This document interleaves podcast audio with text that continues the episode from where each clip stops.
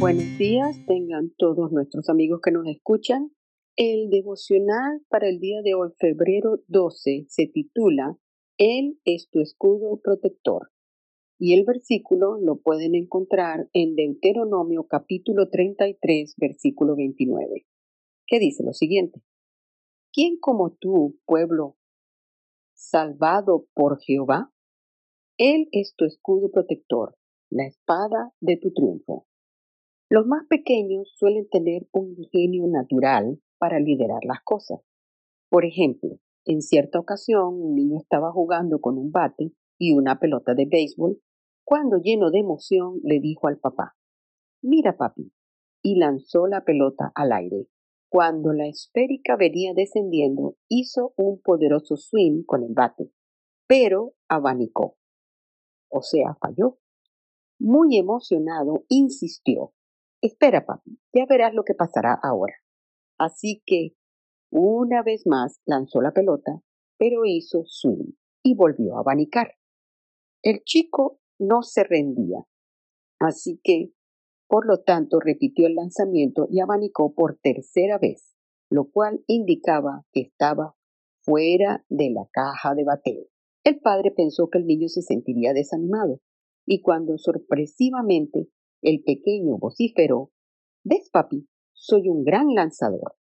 Quizás los observadores, incluyendo al padre, dieron por sentado que el niño era un mal bateador, pero no se imaginaron que era un lanzador. Todo depende del ángulo desde el que uno está observando la situación. Ilustremos esto con un ejemplo bíblico. Israel estaba cruzando el mar detrás y detrás venía el poderoso ejército egipcio. Y cuando los israelitas parecían estar ponchados, la Biblia dice lo siguiente. En ese momento el ángel de Dios y la columna de nube que marchaba al frente de los israelitas cambiaron de lugar y se pusieron detrás de ellos. Y así la columna de nube quedó entre el ejército egipcio y los israelitas. Para los egipcios era una nube oscura, pero para los israelitas los alumbraba. Esto se encuentra en Éxodo 14, 19, 20.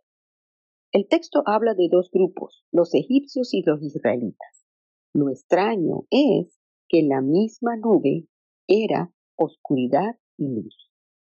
Para los que estaban delante del lado egipcio la nube era oscuridad. Sin embargo, para los israelitas esa misma nube era columna de luz. Y cuando los egipcios estaban listos para burlarse del aparente fracaso del pueblo de Dios, la columna de nube, la presencia misma del Señor, se colocó como un muro, un escudo que permitió ver la victoria donde todo parecía una inminente derrota. ¿Quién como tú, pueblo salvado por Jehová? Él es tu escudo protector, la espada de tu triunfo. Y aunque la gente nos vea como malos bateadores, cuando Dios está con nosotros, las situaciones más embarazosas se convierten en nuestras más grandes victorias. Amado Señor, gracias porque tú eres nuestro escudo y nuestro protector. Gracias porque tú cuidas constantemente de tu pueblo. Amén. Que tengan todos un lindo y bendecido día.